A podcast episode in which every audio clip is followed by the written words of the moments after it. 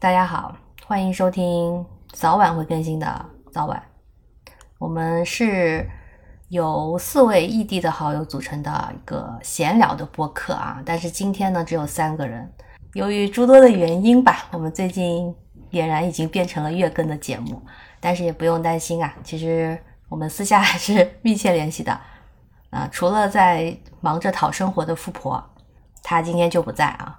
总之呢，我们早晚会更新的。然后这一期，想必大家也能 猜到，基本上就是没有主题啦。我们会聊一聊最近，就是我们各自的生活和分享吧。嗯，希望大家都在这个冬天能够尽量保持开心，然后就是平安和健康了啊。也欢迎大家给我们写邮件，我们的邮箱是 fm sooner or later at hotmail dot com。我是。到了年底，事情非常的多，有一点百废待兴的河豚。好季节，我是陷入政治性抑郁的面面。这是可以说的吗？可以。我是时隔九将近九个月吧，又出去小玩了一下的婷婷。哦。所以你就被黄马了，那还是开心的事情呢？不是，就是就是昨天啦，就是昨天啦，去了去了一趟扬州啊，就是很近嘛，然后挺好的，开车大概呃一个小时左右就就到了的那种。扬州这个地方最近也是，嗯，对 对对对对对对对，就是真的。能说这是能说的吗？就真的路边有很多很多人 啊！对，我想说啊，你有没有对就去那个参与一下？嗯，那倒是也没有，因为嗯，因为就是从那边就是小小的路过了一下，但是没有走近，然后确实非常非常多人，不错啦，能出门还是很好的。然后我们一开始就是以为需要做那个落地检嘛，然后就好像嗯。也落地检没有，不是一直不是在地上吗？怎么还落地 呀？就像坐飞机一样。就是到那儿以后，然后我以为就是到那儿以后到达检，嗯，出那个高速嘛，然后就会有人啊看你的这个这个这个这个相关的行程史吧，或者怎样，然后就需要让你去做一个做一个检测，好像也没有。我刚刚说百废待兴了，是因为。我觉得我们现在虽然不在一个地方啊，但是多多少少有一个很像的心情，就是你说起来呢，在自己的范围内都还是有些事情可以做啦，也是是可以的，对吧？但是都提不起劲来，就是想摆烂，对吧？然后我就拖，其实大家各自的情况不一样嘛。然后我这边也是有一些事情，就拖到年底，然后就看到最后两个月，觉得嗯，不得不陆陆续续的开始。那其实可以早就开始的，但就是，嗯，我早就陷入了那个什么什么的抑郁，所以呢，很多事情就不想去做，哎，就是也也不是一个健康的状态吧。所以我最后两个月还是比较忙啦。比如我终于开始去健身房了，这个事情也是拖了很久，拖到我那个是年卡，他今年之前一定要去激活，所以我到十二月还是去激活了。然后我这周圣诞树也支起来了，非常大的一棵树，可能下周还要去另外一个地方再支一棵。啊，说到这呢，作为一个勤俭持家的人，给大家分享一个妙招，就是反季节消费。因为我这棵树是圣诞结束之后立刻去买的打折的树，即使这样也算是重金，就是它是五折，还是挺贵的。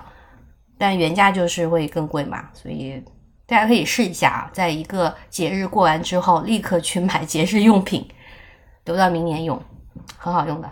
还有就是前几年一直说到了十一月嘛，进入一个过年前的感觉，所以就是需要做一些计划，出行啊、放假呀、买圣诞礼物啊，嗯，然后我这个月也发生了很多事情啊，有出去玩。也有感冒中招，嗯，我觉得还是很忙的，很充实。然后我今年需要准备的礼物也比较多，所以都在准备花钱。其实我觉得这件事情对我来说挺开心的，就是我觉得送礼比收礼开心。但是今年很多事情挺折腾，就是像物流跟快递啊，比如我跟我给妹球买的东西还卡在顺义区的某一个分拨中心好几天了。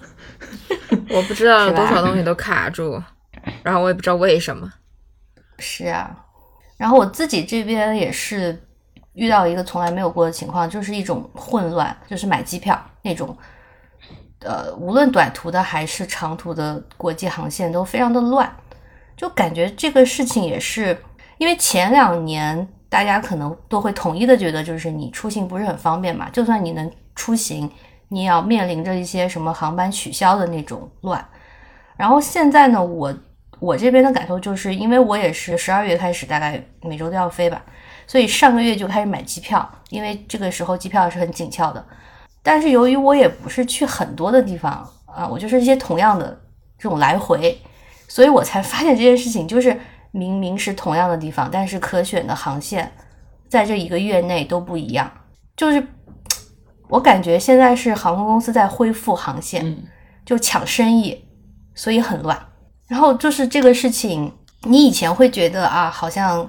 嗯，大家恢复了就好了嘛？但是并没有，现在就是，哎，你知道以前像长途的航班基本上是非常固定的，就是大家会知道哪几个航空公司在运营什么样的一个一个航线，然后票价是什么样的范围，有明确的旺季和淡季，然后转机的话呢，怎么飞是最划算的，是很稳定的。但是现在我是搞不清他们的走向，像我的情况就是。我有一些很习惯的路线，我会一直一直买。但是最近呢，我一开始还是买那样的习惯的路线。可是买完之后，我会收到一些广告的邮件，他会推给我一些便宜的路线什么的。然后我一看，就是冒出来一些以前没有过的连程票，比如说什么从欧洲转机，然后价格会便宜一半，我就很惊讶嘛，因为以前是没有这种东西的。然后年底机票也不便宜，所以我就会去研究一下啊，突然有这个选择。你就要去看一下嘛，我研究就你知道，就是为此下了几个平台，然后我就发现他们是在打价格战，而且会有很多突然出现的那种连程票的路线，还有一些票种，就是我觉得大家以后可能也会遇到吧，就是一个等等到那个时候，你们可能也会发现这还这个这个东西又是一个混乱，哎，怎么说呢，就是整个世界也不是很好。给大家说一个很好笑的，就是有一个平台嘛，它推出了超便宜的所谓学生票啊，但是呢，它这个学生票也是有个年纪的限制啊，这就非常的歧视了，就是它只仅限十二到三十三岁的学生，我不知道他是不是觉得超过三十三岁就不能上学了呢，对吧？我想问的就是土耳其航空啊，但是但是你真正要是学生票，三十三也有很大。所以我就觉得说，那你到底是针对什么样的学生呢？是博士生吗？还是说小小朋友呢？就是领导的孩子，你就不是啦，土耳其航空啊，他也不是飞 飞飞哪儿啊？嗯，好吧，就是很奇怪。然后他也没有说你要出示学生证，只是有这个年纪，但是他那个票价就是便宜到惊人，就是。我我说一个比喻吧，比如那一段的那个航程，可能别的正常的经济舱票价可能是一千五，然后这个学生票只要七百多，就莫名其妙嘛。然后我也是可以买的嘛，还在年龄内啊。但是更荒唐的就是，你买这个机票它是经济舱，买了之后，如果你要加钱升舱，加的那个钱跟其他经济舱是一样的，就是它并不会因为你买这个便宜机票就。不给你升舱，或者是要加更多的钱，我就很疑惑。就是按理说，你发这种票给学生，就是因为学生经济能力不强，是吧？你给他们便宜的票嘛，那你就应该不能升舱啊，因为他们就是没有钱升舱啊，就出了很多这种奇怪的票种，其实就是让你买了。嗯，然后我就买了这个 票，没办法啊，就是消费者还是会买的。但是他这个平台只有这个优惠，你要是买。正常的票又比其他的平台要贵，对，所以我买这个票呢，跟我同行的人他又不能在这个平台买，就是还要给他到另外一个平台买，非常的折腾，诸如此类的。我就上个月不停在改票、退票、买新的，反反复复。然后还好之前都能退啦，就是损失一些服务费，总体上还是省钱的。然后我现在的心态就是觉得不看了，太乱了。你花时间在这个东西上面，就是被被套住，咱也搞不清楚他到底想干嘛，所以买了就不要看了。嗯，啊，这段快快的说完呐，我知道这一段很烦人啊，唠的唠死，旱的旱死，是吧？哎，我是就是想表达一下个人 感受，就是虽然这边好像有点疫情之后吧，但是我觉得有很长的路要走。哎，那我再说一下我上个月得了重感冒很生气的事情吧，平衡一下。什么还重？什么叫重感冒啊？你你不是说要 直接说吗？对啊，就是嘛。我十月生病了几天啊，就不是什么大病啊，是这三年大家一直在预防的那个重感冒，大家都懂的。对，导致对啊，导致河豚的嗓子就是没法说话，就哑了一周。其实这件小事让我非常的生气，有好几个原因。最重要的原因就是我觉得晦气，因为在 这件事情的前几天，我出门我去呃跟朋友吃饭，去人很多的地方，其中是有一个我不喜欢的人嘛，对吧？所以呢，就是我觉得很晦气嘛，就是大家评评理。就这几年 我走南闯北去了好多人多的地方，我肯定都无数次的，对，就无数次的遇到那些 virus 了，对吧？嗯。那顶多我就无症状吧，因为我也不知道啊，没感觉。结果这个啊不喜欢的人出现，我就感染了，而且感染也不是重点，重点就是我躺嗓子痛的要死。我唯一的症状就是嗓子痛的要死。然后我这个人本身呢，对身体的异样就很敏感，一点点不舒服我就很难受。然后我也好几年没有感冒过了，就是这几年顶多就是有一点点感冒的前兆，然后睡一觉就好了。我已经忘了感冒的感觉，所以那天晚上啊，就是有一个晚上，我觉得嗓子有点疼，我就吃了一个喉糖。我我觉得是自己说话说太多了，我就吃了一个喉糖，我想着睡觉就好了。结果第二天好像好了一点点，但是到了晚上嗓子更疼了，我又吃了止痛药，然后再起来又好了一点，我就去上班了嘛。结果到了中午，嗓子开始非常的疼，就是那种咽口水都疼。我就有点烦躁了，就是觉得怎么如此的反复还没好，所以晚上我回家就测了那个快筛，就挺明显的，很很深很深的阳性，就中了。然后我就开始生气了，就是晦气。然后 生完气呢，我也觉得就是还是要认真对待一下嘛，就请假了啊。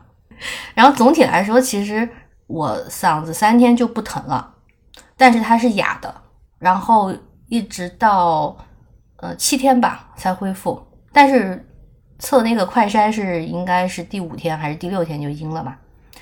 但这个过程就是晦气啊！我当时还约了一个视频的医生，就是他会在线给你一些建议，也可以开处方。你知道这种医生看诊你不是要跟他说话吗？你说不了话，我就说我没办法说话，对我只能给你打字。然后我就跟他说我的喉咙如刀割般疼痛，我说我是不是？中症啊，我是不是要吃什么药啊？结果他说你是轻症啊。我说我真的很痛。他说你以前感冒没有这样过的，就是没有症状是嗓子痛吗？我想了一下，就是有啊。而且我你们知道，就是可我们所有人都感冒过，都是那种你重感冒会到颜颜面神经失调的感觉，对不对？就是会有一个感觉是，你可能一开始有一点点鼻塞，然后有一点嗓子痛。然后慢慢那个感冒的病毒会上头，就是头昏脑胀，然后会晕。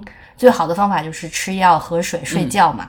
基本上要熬两三天，你就会感觉这个感冒下去了就好了，对吧？但我是这些都没有，我就嗓子疼，就干疼。然后医生就说：“哎，轻症，你去那个买些糖浆喝一喝。”当然，他也说，如果你后面觉得加重很难受，你就去嗯找他开那个处方，拿特效药。对，但后来证明就是糖浆就够了嘛。可是，呃，我我后来想了一下，确实就是因为头脑太清楚了，一点也没有疲倦，也没有什么头晕，都没有，就是嗓子疼，所以你会感觉非常的明显。然后我还有一个呃生气的原因吧，就是我身边的人反应非常好笑，也让我哭笑不得。就是包括你们吧，就是有一点，可能因为我。前几个月发生了一个事故嘛，哎，我觉得也可以讲了，因为这个事情也过去了。就是我在公司触电，不是不是形容啊，朋友们，就是真实的触电嘛。然后呃，就是公司储藏间的那个电箱老化，然后我就不小心发生了一个工伤的事故。现在已经过去了几个月，嗯，就快已经没有问题了啦。但是我当时是去医院，然后还辗转了几天去检查嘛，你们记得对吧？就还住院了嘛。虽然没有什么大碍，但是身边的人都觉得那次很吓人，尤其是我当时去病房，因为美国的病房很夸张，是那种首先他们是单人病房，其次就是里面的设备很齐全，什么仪器都有，不是说你会用，就是他那个病房里面就有那些东西。所以我当时呢进病房，我拍照给你们。大家都以为我进了 ICU，因为机器太多了。你们都当时就就觉得很严重啊，看起来有点恐怖。但其实是我当时住进去之后呢，护士就进来把东西都推走了，就好像我觉得大家都是会比较相信自己一眼看到的东西吧。就像我上周嗓子疼，我在那嗷嗷叫的时候，我发现大家就好像觉得是，哎呀，你没什么，你不就轻着吗？可是我自己的感觉是。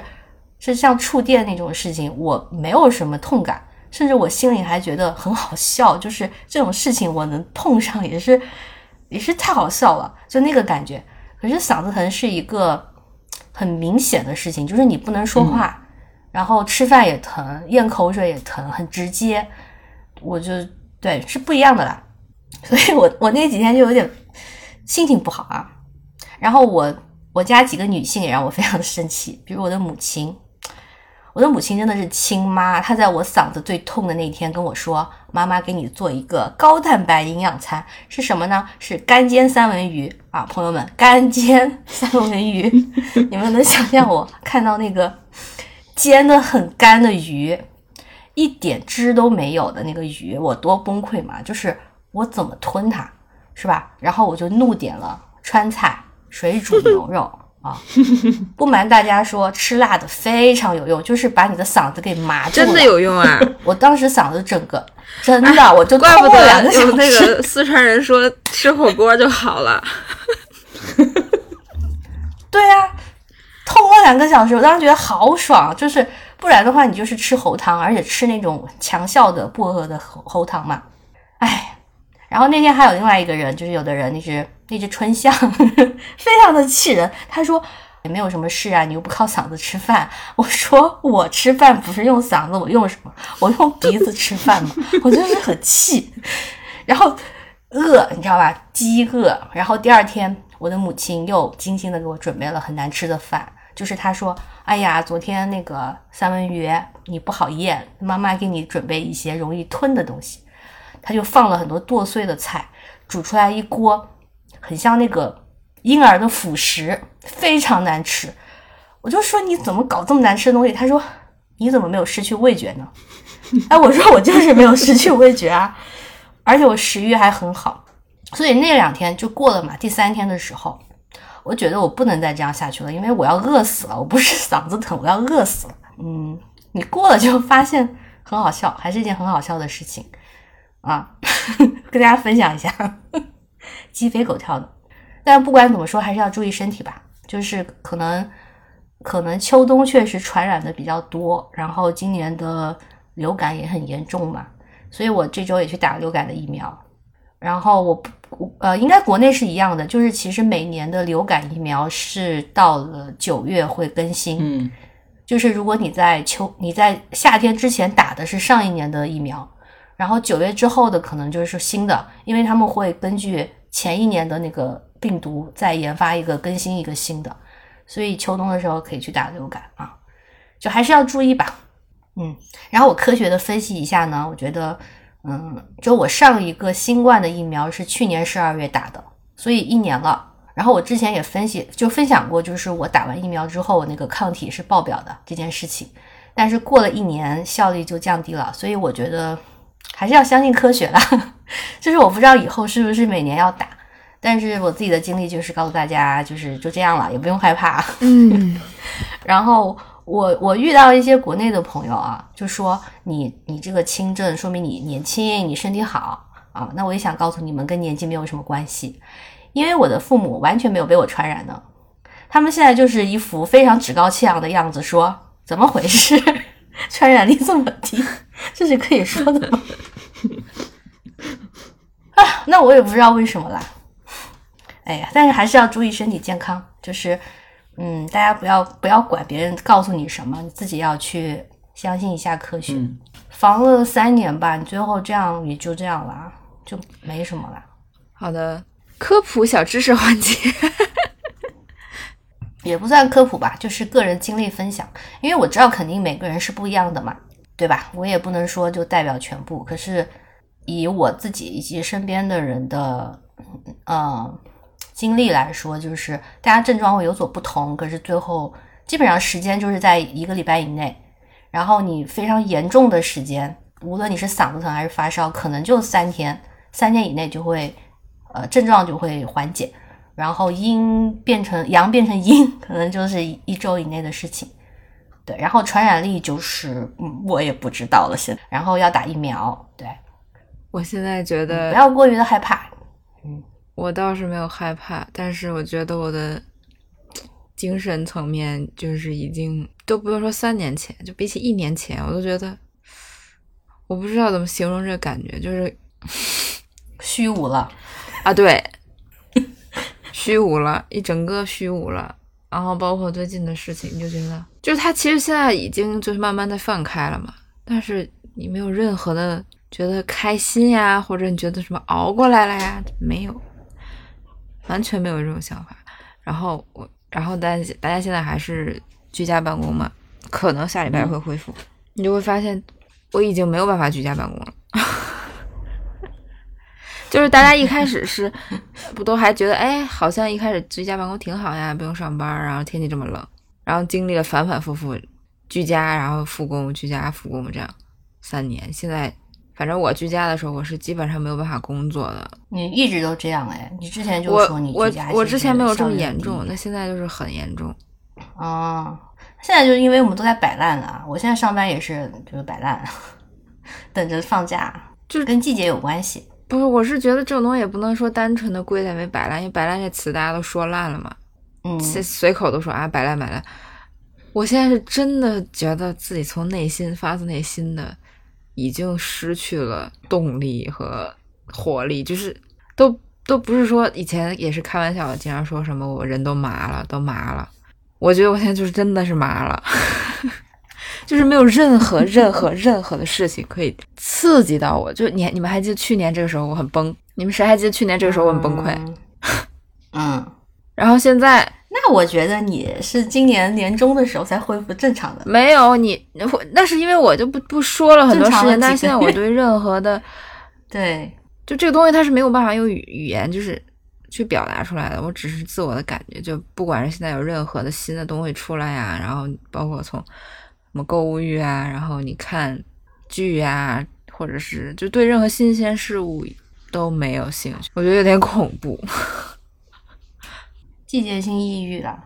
希望是吧？就是其实上周我们聊那个精神健康的时候嘛，你不是说我这几年反而比之前好吗？嗯其实不是的，其实我一直是这个样子的。我疫情之前就是有点嗯想太多，很会容易陷入自己那种虚无的状态。然后这几年我没有变，我还是这样，但是因为你们其他人所有人都在比较沮丧吧，或者说失去动力，或者说麻了。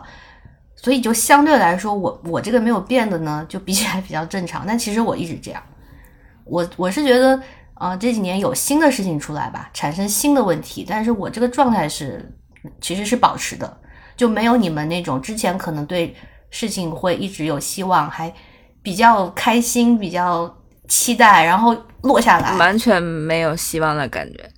对啊，你是整个掉下来的那种落差嘛，所以就相比来讲，我感觉你是嗯有点跟以前比有明显的明显的这种。就以前你说去，你说我可能今年年终时候在在年龄才恢复正常，但是以前那种就是情绪高高低低的状态，其实是因为你你是对一个东西短期内有希望，然后又没有又又失望，然后又就他在短期内还是有个小目标的。他你之所以会有情绪波动，是因为你你在相信着一个什么东西，或者说你在期待着一个什么东西。现在就是完全没有这个东西，而且你已经 看透了一些事情之后，你就觉得不不能说我们这辈子吧，就是这十年二十年内，你都会觉得好像没有什么，这这是可以说的吗？都没有什么，就不要指望什么了。这种烫头。对这种。但我也会这样觉得呀，但我之前就也会这样觉得呀。那还本质上我们还是我跟你不一样啦，我跟你不一样，但是这种感受我经常会有，我就是觉得然后呢，就是这种感觉。那你你其实啊，你要跟我我跟你分析的话，你其实从啊两三年前就不是很正常，就是你已经开始在失落，只是说有一点回光 返照，你抓住了一个东西，然后。就有点救命稻草那个感觉，自救吧，然后现在自杀了。对，现在自杀了。自救其实也蛮，你自救的时候其实也蛮，就我当时不是一直在说你嘛，就是感觉也很不对。哎，现在对吧？嗯，我自己对这个这个感受我已经，那我来讲一下，来讲我已经能调节吧。就是，哎，最近其实也没什么事情，就就都很很荡嘛，很抑郁嘛。然后我。最近情绪最波动的一个事情就是上周我被封在家里，然后因为现在有哦跟妹球异地 恋了，哎呀，你看看你，你就你你你天天说不要把任何事情都归到那个方向去引导，结果你结果你自己，我这不是一种哎，我这不是一种比喻吗？我就是让大家开心一点，就是因为妹球在我那个租租处。然后我基本上是每周都会回一趟家，嗯，一般是周六或者周日回家，然后在家住一一个晚上或者两个晚上，然后周中再回去。然后室友呢跟我正好又交替班儿，也就是说基本上家里是每天晚上都有人的，就是从妹球接过来开始就没有让他自己一个人在晚上过夜过，他没离开过人。然后那天我还是往照常就是周日回来，结果我刚回来。我就被封在我这个自己家里了，因为自己家里说这个这都这个单元啊有有有确诊，就说那个时候还是什么啊观察五天，就是一下子就不许出去了。然后呢那会儿又赶上北京市朝阳区就是全部都居家办公，然后全部又又所谓的啊静默，然后所以我那个室友呢也回家了，他也不去上班了，他那个小区好像也是后来就是不太能出来，妹秋就自己在家。我一开始想说，呃，周日一晚，周一一晚，然后在我室友还没有完全被封在小区里的时候，他还是在周二，也对，应该周二回去了一天，就是抓紧给他又弄了一个猫砂盆，因为他的其实吃的和水都是那种自动喂食器嘛，就是不太是问题，主要还是猫砂还是要再多一个，因为其实一个星期的话，你一个盆就是确实是不太够。但是他也是怕被继续封在我们租的那个小区里，他就大概收拾一下，又立刻回家了。嗯，等于从周日开始，然后可能只有周二一天是有我室友的，然后我是要等五天后才可以解封，也就是说我周六最早周六才能回去，也就是说这一个星期的时间，妹球都是自己在家，然后我我们呢就只能通过。啊，摄像头远程的每天看他的状态，然后每天盯着那个喂食器有没有出什么故障。哎，就是当时那个喂食器现在都是叫什么双重保障，就是它除了插电源以外，它还底下有一个机，自己本身那个机体里是要可以放电池的，就是怕断电或者是什么情况导致它不会到点出时。嗯，然后。就是这么巧，我就觉得一切都这么巧，就是在我室友回回去的那一天，我们那个房子不知道怎么回事，网断了，就是那一瞬间，摄像头，然后喂食器全都断掉了。我天呐，我说怎么怎么怕什么来什么呀？然后就赶紧让他把那个电池装上。其实我也不太知道装上电池之后，就理论上它还是连不上网，它是不是可以记忆我之前设定好的程序，就不太确定。然后重新装好了之后。我又赶紧买了那个摄像头的一个七天滚动的云会员，因为本来我是没有买会员的，我就是随时查看嘛，没有想把它保保保存下来，然后又赶紧重新买了会员。大概过了几个小时之后，网恢复了，我就松了一口气，但是很怕它再坏掉。就是这种事情真的好玄学。然后每天就吃饭、睡觉、睡醒了都。就是每过几分钟就要打开摄像头，就好焦虑，就要看他在哪儿，然后有没有好好吃饭。然后妹就在窗口看着窗外，好可怜。一开始前两天吧，就还比较正常，它就是一直睡觉，因为猫其实它一天大部分时间都是在睡觉，然后要么就是自己舔自己，就还比较正常。只是我可能个人的焦虑，又到了第三天就发生了一件事，我整个心态就是很崩掉，因为我。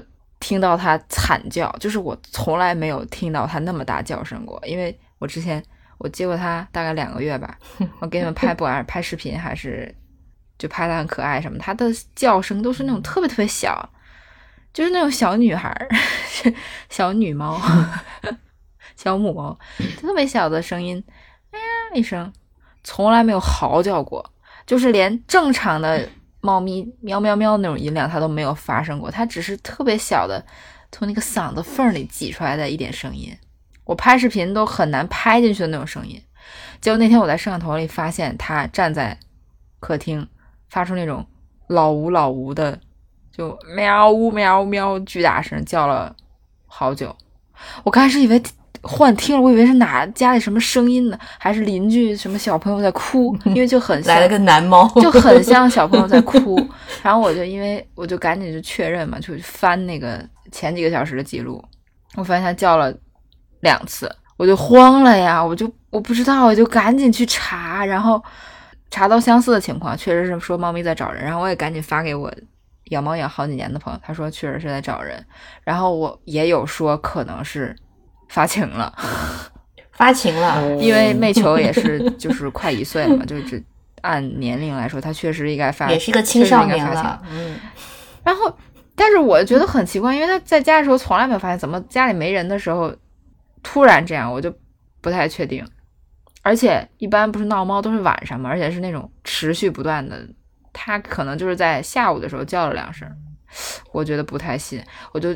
每一呃，连着两天晚上就疯狂的在 B 站、小红书，就是各种平台去搜猫咪自己在家的时候是什么反应。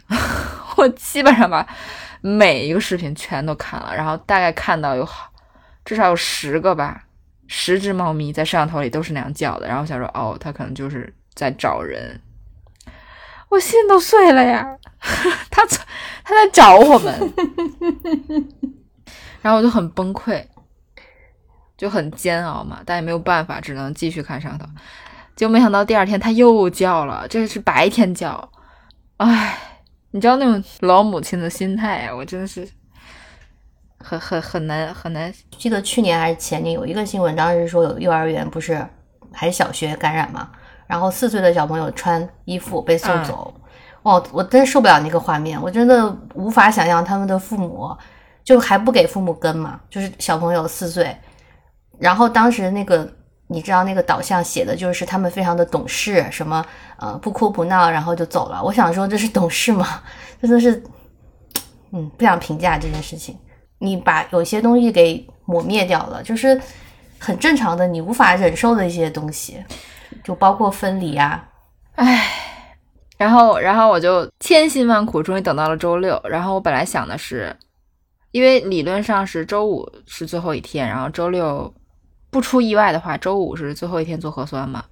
做完了之后出结果，然后周六如果一大早出了结果，应该我马上就能走。结果周六一整天都在等消息，就是 像网上那张表情包一样，等通知啊，就这三个字，等通知。问就是等通知，因为我们其实核酸结果大概在中午的时候出来了，我想说。好的，好的，那至少下午还能回去，就不用再浪费一天。结果所有人的核酸都在中午的时候出来之后，还是大概两三点的时候，还是没有给通知。然后我们那个邻居的那个群里就一直在问，到底怎么回事啊？怎么回事？接到给的消息就是啊，等通知，等那个就要层层上报嘛，就是要把我们所有人的核酸就证明啊，五天了，我们核酸都是阴性，你赶紧给我们批复，说让我们这个解封，然后。我觉得，因为那个时候其实已经全国各地就是有一些情绪了嘛，嗯然后小区，嗯，很多北京的小区也都在据理力争去，就是要求不要把小区封掉，就是嗯你只封那一个，就是精精准嘛。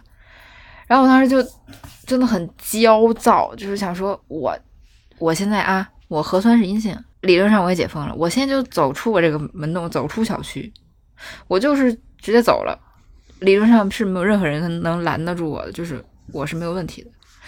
但是啊，我还有一个东西被困住我，就是我还有弹窗。哎，朋友们，北京弹窗你们都有所耳闻吧？那真是呃威力无限大啊！也就是说，我等来了居委会的通知，在下午大概五六点的时候，群里都很开心说啊，终于解封了。但是我高兴不起来，因为我除了解封，我还要解我的弹窗，因为我有弹窗的话，我没有办法去出入任何场所，也没有办法坐交通工具。我就疯狂的在那个群里艾特那个社区人员，我说弹窗弹窗弹窗 弹窗问题解决一下。他们也知道很多人都在谈，因为我不是因为我们这个小区被谈的，我是因为我工作的地点也有确诊，然后大数据检测到我在那个楼里，给我说要七天居家，结果刚好和我本身这个居住的单元楼里的这个东西这个时间重叠了，就是叠 buff 了，所以最后社区还是很快给解了，然后但是给我的一个通知是两个小时以后查查健康宝，然后我就崩溃了。我说怎么几个弹窗还有两个小时吗？难道不是你们后台操操作一下就是立刻就解掉吗？就从五六点已经等了一天，然后还要告诉你再等两个小时，你知道那个时候已经就 是精神已经很崩溃。两个小时嘛，啊，怎么等也是等啊，我就强行让自己镇定下来。结果花了一个半小时吧，啊、他解掉了。我立刻穿上衣服，打车冲回 冲回那个另一个家。美球的身边，是，然后一路上，我本和来 媚球紧紧相拥，然后媚媚球三天都都没有下面面的妆。你怎么剧透啊？就是我本来按以前说，我可能会跟司机聊两句，我还挺想知道他们现在是什么情况的，但是我那个时候就完全没有心情。那个司机也是沉默不语啊，然后在三环路上，就是北京那个空城的景象，我天呐！我当时就跟你们说，我说我仿佛回到二零二零年，就是这一切都怎么了？就是路上完全没几辆车，然后那些大厦的灯也都是就不怎么亮，就很迷幻，就感觉自己像被从一个什么东西从一个地区里放出来，然后重见光明。但是其实这已经是二零二二年了。然后我当时以为是只有朝阳区，我听接收到的消息是只有朝阳区所谓的这样管得很严嘛。像别的区，我经过别的区，按理说它应该是没怎么受限制，但其实别的区也是街上基本上一个人都没有，真的大晚上的很恐怖诶，就是那种对内心真的是一个 煎熬。然后我进家门的时候，我就不是激动，然后我还开开着摄像头，我是开着摄像头，我要我想看他的反应嘛，结 结果就是根本就看不清，因为那个时候天已经黑了嘛，屋里也没有开灯，它是那种夜视模式，就看一个身影嗖一下从窗台上窜了出去，然后我一开门，他差点跑出来。他以前，嗯、我们开门他是不会跑出来，他只会慢吞吞的像刚睡醒一样，慢吞吞的走过来，嗯、眯眯眼，就是刚睡醒一样给你打声招呼。我那天一开门，他是直接撞过来，因为我手里还提着很多东西，我是用脚拦住他的。他一看我拦了一下，他也知道哦，用脚来，对我特别怕他跑出去，因为我我我怕他那个有那个，因为我对他的性格两个月，我也不知道他会有什么反应，我怕他应激还是什么，就跑出去，我还要抓他，我抓不住他怎么办？就很很很恐慌，当时就还好没跑出去，然后就冲我一直喵喵叫，喵喵叫，他还不是就不是视频里那种老呜老呜的声音，就还是像以前那样的小嗓儿，也有夹杂着一些沙哑，仿佛在骂我。哎呦，我当时那个心呢，我就我就我就就真的好委屈。然后我发我发现它的尾巴就已经，就整个人猫是蔫儿的，你能你能知道吗？它的尾巴它是长毛猫，它的尾巴很蓬，我们给它起了个外号叫裘裘纳贝尔嘛，因为它的尾巴 是特别漂亮，很蓬，像那个狐狸尾巴一样。它没事天天也自己舔，它走路的时候那个尾巴都忽闪忽闪的。结果那天我见到它的尾巴，就是完全那个毛啊贴在它的本体上，就一点都不蓬了，然后是被压的乱七八糟的，然后身上的毛也是也没有到打结，但是就是很凌乱，然后眼屎。哎呦，我当时真的好心疼，然后它就一直哇哇哇哇哇叫，然后不是说猫，嗯，就是你不在的时候，猫是认为你去打猎了吗？嗯，然后你啊，，对。打什么猎啊？猫它打老鼠吗？就是去打猎去要吃的，因为猫把你看作是它的同类，就它不觉得你是人，它觉得你也是猫，它不管你是把你当成、他觉得你去给他搞吃的，它不它不管是觉得你是同伴，啊是你的朋友还是你的母猫，就是是妈妈，它都是把你当成猫，所以你出去长时间不在，它会觉得你去打猎给它 讨吃的来了，然后说如果你长时间不回家，你最好给它。就是带点东西，就立刻告诉他，我、你看这是我的战利品。如果你带你回去之后不给他好吃的，他会觉得你很弱，就你的家庭地位会降低。我就立刻喂了他好多什么零食啊，因为他在家这段时间只能吃猫粮。他倒是有好好吃，因为他之前就是一个挑食小猫，现在他只有猫粮可以吃，他倒是吃的蛮好的，然后居然还胖了二两，因为整天就睡了吃，吃了睡了。就是对，在这种方面确实也不用太操心。然后喂了两个毛条一口气，加上冻干，就是把你觉得能喂的都喂了。嗯，觉得好了，这下我的这个家庭地位应该不至于 受受到什么影响。就是猫咪是这样的，如果你你不吃东西，它要是觉得看它觉得你饿了，它会它有它有那个条件的话，它会把它逮着的东西、捕猎到的东西，它会叼到你面前嘛。就是他觉得你需要这个，嗯什么对对对对啊，不管是蟑螂呀还是什么老鼠，就还好我们家没有啊。对，对，它会这样的，猫是这样的。然后我喂完之后呢，下一件事情当然就是啊铲屎，朋友们，七天的屎和尿两个盆，我以为就是已经脏乱的不成样子，结果哎居然还好，而且它这个洁癖小猫呢，它就是尿一个盆，屎一个盆，分的巨清楚。但后来我呃把这个事情发给朋友，他们说其实猫咪都是这样的，就你只要给它两个盆，它好像都会哦，就是猫咪，当然可能也有的猫是不分的，也有的猫不分，有，但是这个不是一个特别的现象，就是说，就猫真的很爱干净嘛，哦它就是，而且埋屎埋的巨好。第一没有，就我担心的什么拉到外面呀，然后什么盆满了呀，猫砂不够啊，遮不住屎啊，完全没有发生，埋的巨好，一点都看不见。就留着留着给你呢，留着给你挖，对呀、然后就是也是爱你的表对，现。铲铲嘛，然后赶紧给它梳毛，把毛梳蓬起来。我特别担心它的尾巴，就是从此 好不起来。结果大概过了几个小时之后就好了，因为它就是天天在家睡觉嘛，自己首先压到那个尾巴，然后其次没有人来，也没有任何的别的生物去跟它互动，它的尾巴一直耷拉着，不然它平时是会摆动或者翘起来嘛。然后从回去那天开始，我我在家住了将近一星期吧，就是变得又更粘人了。因为之前它，它之前也很粘人，但它是那种有距离的粘人，就是你不要想着它是那种你坐在这里办公或看电视，它会自己主动过来蹲在你旁边儿。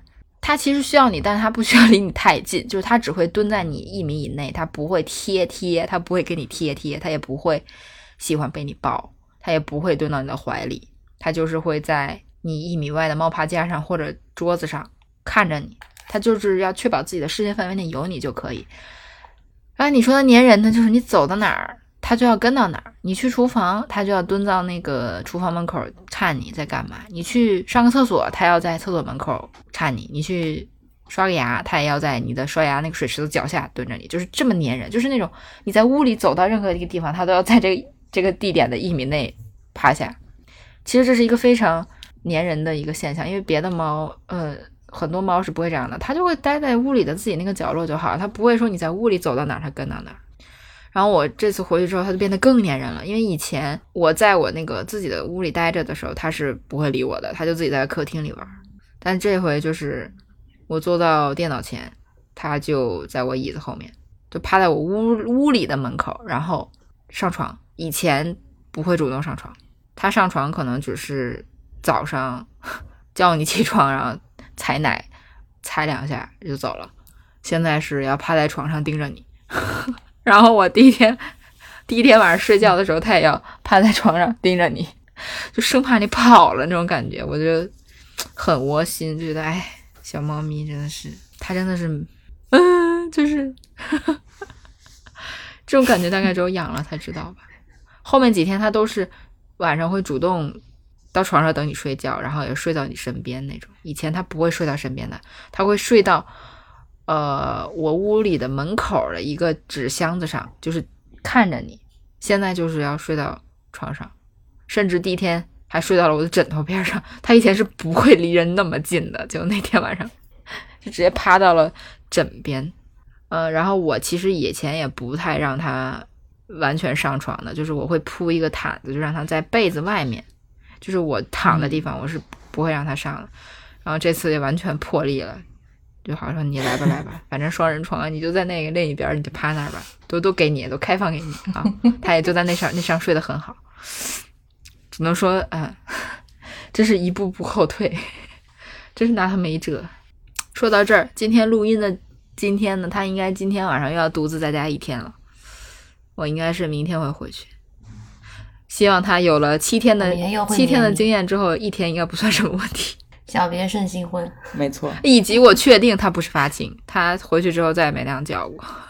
哎呀，挺好，挺好的，提高了你的家庭地位。养猫初体验呀，朋友们。哎，就是当你，就是我想说的是，第一次就是疫情三年，第一次真真切切的感受到，因为一些啊。造成的分离，奇葩的园林造成的分离，造成的你 对那种煎熬，真的是不愿意再经历，真的。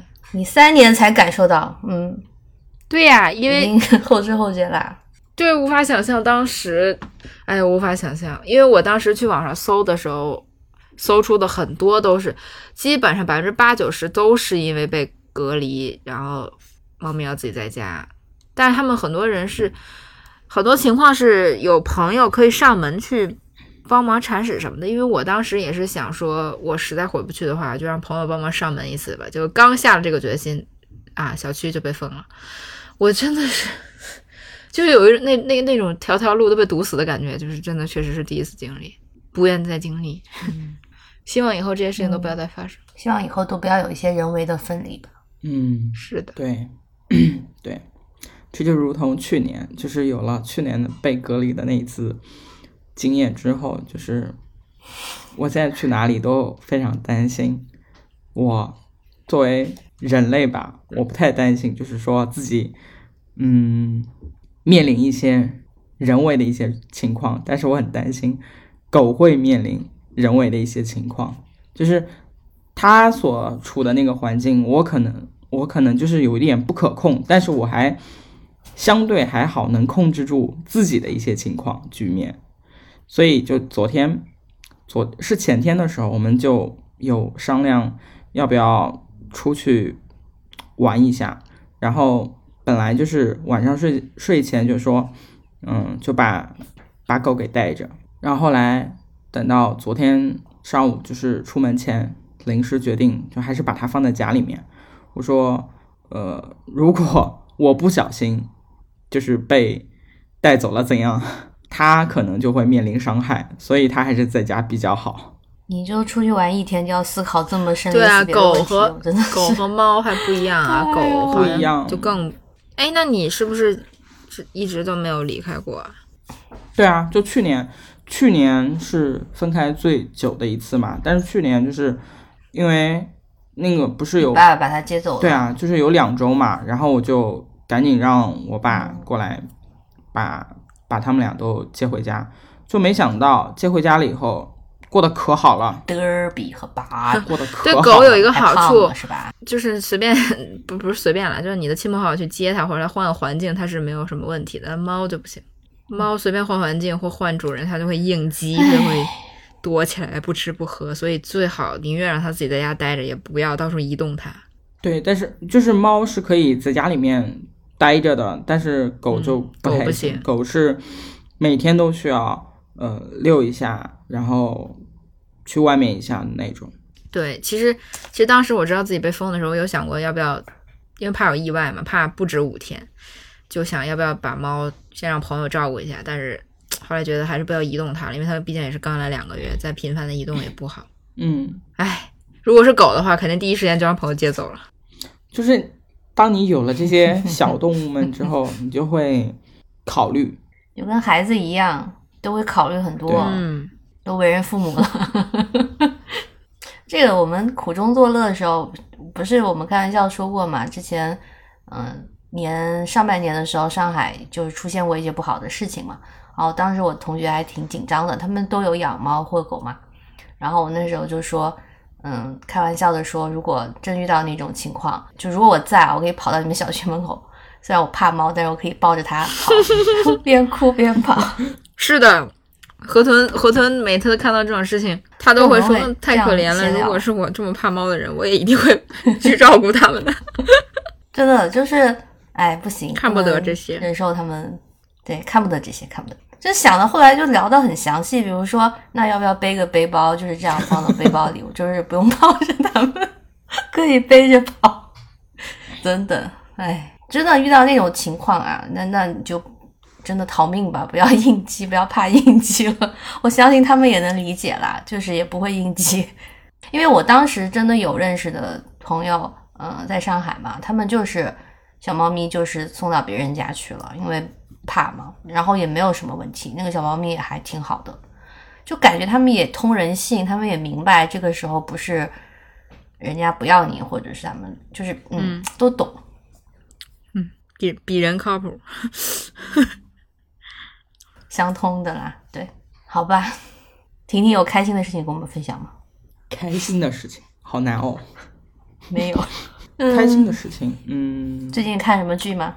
对，最近看了他和他的他嘛，然后呢，就是那几天，哦，又不是很开心的事情。对，就是那几天突然就有一点气候上的变化嘛，突然冷了，然后，然后因为前一段时间特别特别的忙，就没有休息，然后最近最近这两周吧，就是有在家里面休息一下，然后那天那那几天吧，就买了一点东西，就打算不出门，然后就在家里面好好休养，所以就看了电视。那一段就是就是最近那个《First Love》不是很火嘛，然后我就一开始先看了这个，那看了以后呢，就你懂，就是日剧的那种节奏，然后再加上就是那个氛围，就是本身电视的那个氛围是有一点冷，在札幌又是感觉好像冬季的那种萧条，然后又有一点点隐隐的悲伤的那种气氛，再加上现在的生活也是有一点 啊这种样子的，所以悲伤的气氛。所以就看的时候越看越压抑，越看越压抑。呃，我先是坐在沙发上看的，后来就开始蜷缩在沙发上，然后就有一点真的好难受。然后看了一集一集半吧我，等一下还可以讲这个剧。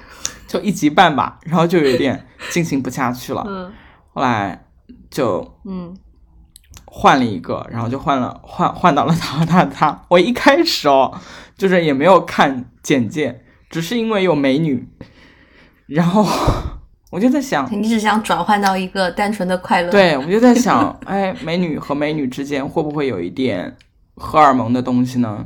结果啊，并不是啊，是美女救美女这也是美女美女之间的互助。我打开一集之后，暂时把它关掉没看，就是因为我现在不太最近受不了对对对我想。对，逃避一下。但是啦，就最后我们那一天还是把就是这个剧看完了，因为只有九集嘛。其实刚开始看的时候有一点点莫名其妙啦，就是第一集和第二集显得有一点精分，跨度有一点大，而且那种大不是不是像想见你的那种大，想见你看的时候你也会有一点点不知道他在演什么的感觉，特别是第一集好好中二，然后等到就是女主穿越过去以后，好像就变得比较顺畅了。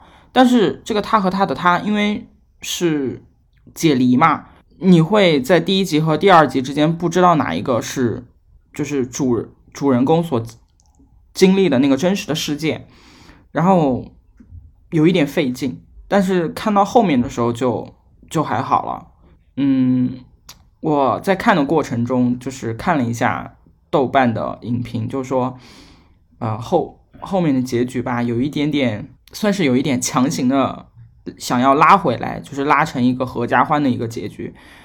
嗯，不过就是在现实生活是这种调性的情况下，我觉得往回拉一点，也算是给人一种希望吧。我还没看，比较值得一口气去把它看完。我的全游看到第二季啦，但是因为最近这些哦事情，本来可以在家，就是我回去之后，本来可以在家继续看下去的，但是我还是只看了一集多。妹球也爱看，对，妹球是一个会看电视的小猫咪，就我大概看了两集，有点费劲，因为我有点就是心情难以入戏，因为它嗯。还是需要真的一句一句台词，一句一句认真看的，你稍微走神一点儿就看不懂，嗯，所以我对，嗯，后来重点就放在了那个喜剧大会身上，就想看点单纯的乐子。喜剧大会还不错，然后脱口秀不也就结那个完结了嘛？然后刚完结就嗯，啊，又收到了死亡通知书，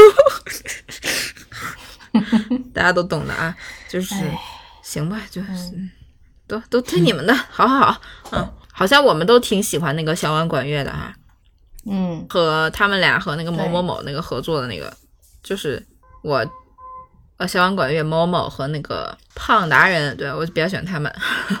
其实他们每个节目我都看了两遍以上。我新的我就最近没有在，上个月应该十一月有看吗？有看吧，我不记得了，反正就是有一阵子没追了。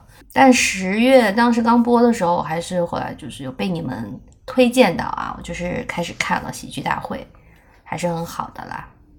因为我个人，嗯，之前说就是有一点南北差别吧，就是可能婷婷能理解，就是我们不是那么那么那么那么那么的喜欢北方小品，嗯，就是能知道它好笑，但是就不想看春晚嘛。可是以前就是有点被小品给呃统治住了，就是呵 那种喜剧就是小品，就是这种感觉。所以我当时第一季的时候，去年你们说很喜欢，但我看一个片段，我我现在都不记得是什么了，就是有人在转发。我当时打开的印象就是这不就是小品吗？我不爱看小品，所以后来你们就说了很多次，我也就不想看，就觉得我不喜欢小品。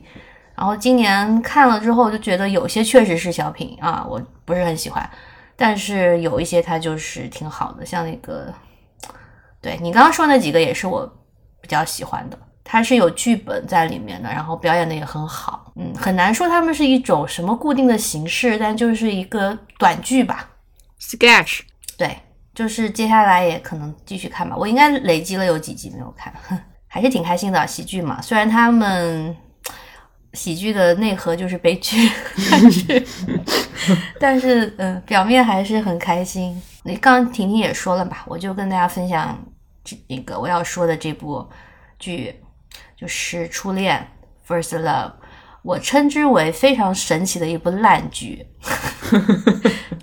现在评分多少啊？评分还挺高的。其评分很高，八点几。哦，我跟我跟你们说神奇在哪儿啊？就是婷婷还没看完嘛，它神奇到我上周末已经看完了，但是到现在我整个人被它控制住，就是它的剧情非常之烂，就是很抓马、很俗气，很多逻辑不通的地方，但是你就是会感动，你就是会每集都想哭。然后我现在哪怕看完了，但是就会刷到片段，就会点开再看一遍，还是会想哭。然后我就觉得怎么回事？我不会推荐这部剧给大家，我不会推荐给所有人，因为我觉得它是有受众的，而且很明确，就是有点情怀在里面的啊。当然，如果你是主演的粉丝，那就除外，你一定会很喜欢，因为这部剧主演好像人气很高。满岛光，嗯，对，对于一般的观众呢，什么样会是受众啊？就是，呃，我觉得是，首先你要有点年纪，你不能太小。我觉得可能八零后到九零初的，就是这十年十几年的人，应该是最应景的一批观众，是因为就是宇多田光当时发第一张专辑，包括这首《First Love》是他第一张专辑里的歌嘛。就是他后面几年最红的时候，正好是八零后这批人的青少年时期，就少年和青年的阶段吧。所以你是这个年龄段的人，并且如果你在那个时候你是喜欢日本流行文化的，你听日本的音乐，你就刚好是这个时时间段。就我记得我初中小学、初中的那个时候，就是什么安室奈美惠啊、宇多田光、滨崎步，到后面是中岛美嘉，就是那个时代的日本音乐。然后你可能还会被一些日剧给。荼毒啊，还有一些纯爱电影，什么岩井俊二，大家记得吗？就是这些东西，那个年代，如果你是经过这些的人，那你可能是受众，不然的话你是看不下去的，因为他的编剧实在太烂了。然后我就，嗯，前阵子就是被精准的定位了，就是他有预告的时候，就大数据推给我，然后我就很期待。那看的时候呢，到看完我就是。很感叹吧，就是觉得我自己觉得是一个人，就像我自己在十几岁的时候喜欢和沉迷的东西，真的是刻在 DNA 里。就是哪怕你后面没有继续了，就这些东西会塑造你的一些审美，然后也给你一些力量吧。然后我这个感觉就是他这个剧要说的这个意思嘛，就是他的。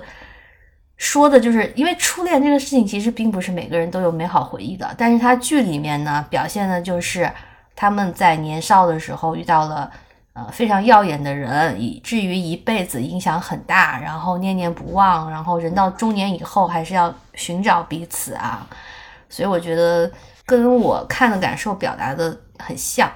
对我现在也就不是一个很关注日本流行文化的人啦。但我中学有一阵子确实很喜欢，就是看动漫、听日文歌，但是过那几年就没了嘛。所以按理说我是没有觉得自己会被 感动成这样。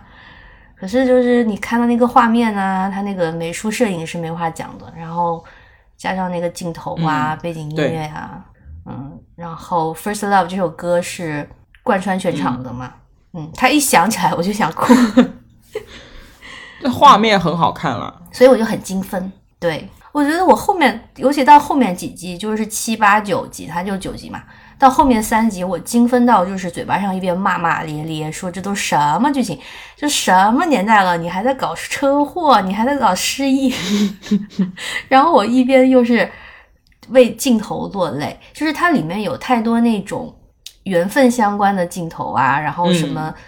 两个人哪怕分离，然后离开很多年，就一直活在彼此的影响里。就是那些物件呐，那些隐喻啊，那些镜头，我就是感动的不行，以至于我觉得我有一点，那叫什么？就是就是那种那种 guilty pleasure，你懂吗？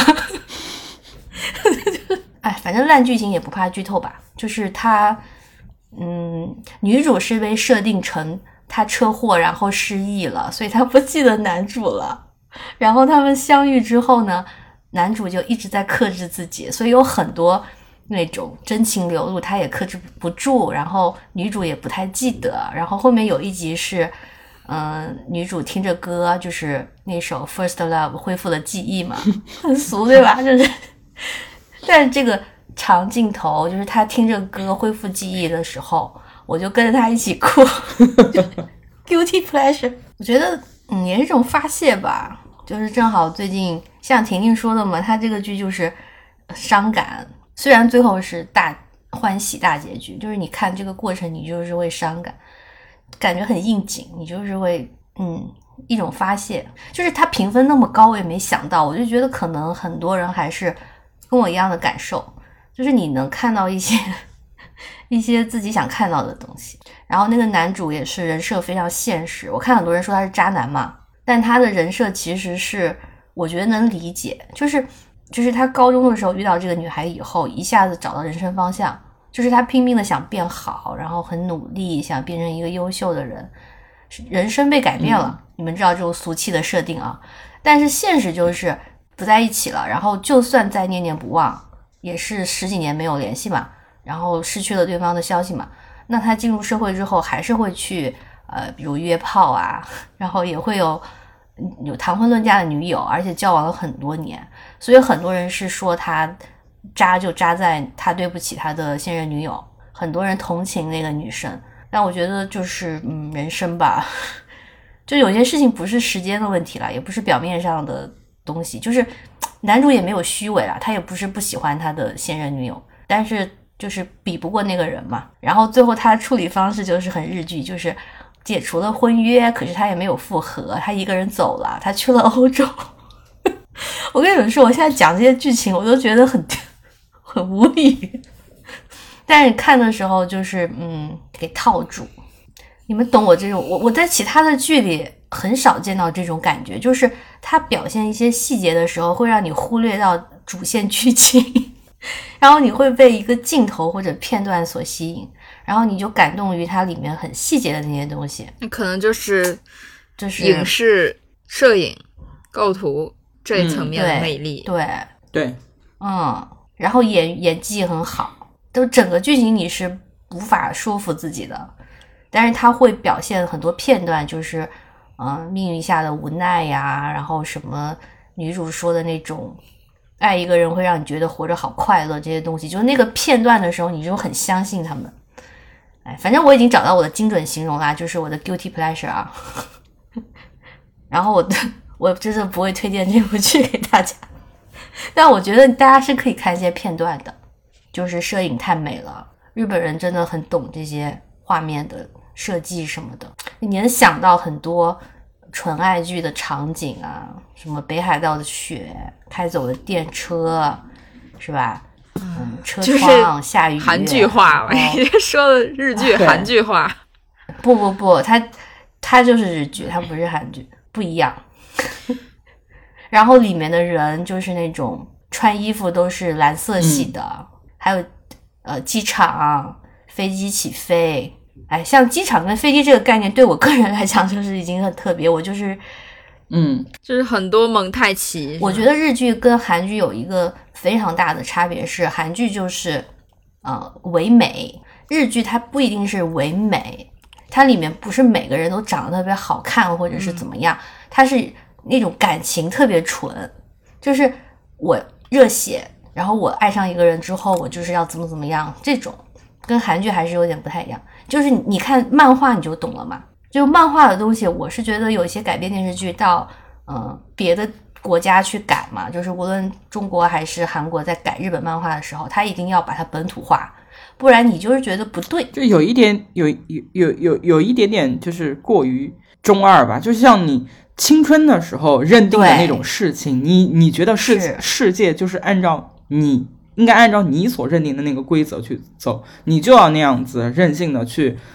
对待自己的感情。但我是我我我之前看日本人改日本的漫画，就觉得他只有日本人拍这个，我不会觉得是假的。就是他，就是他们演中二，我觉得很正常，就是好像在他们那个地方那个环境下是很正常的一件事情。哎，反正是也是他们的特点吧。现在是豆瓣，我刚看了一下，八点几分呢。还是有很多受众的，评分挺高。对，我觉得大家就是在一些，嗯，在一些无聊的时候，你可以看一下了，跳着看也可以啦。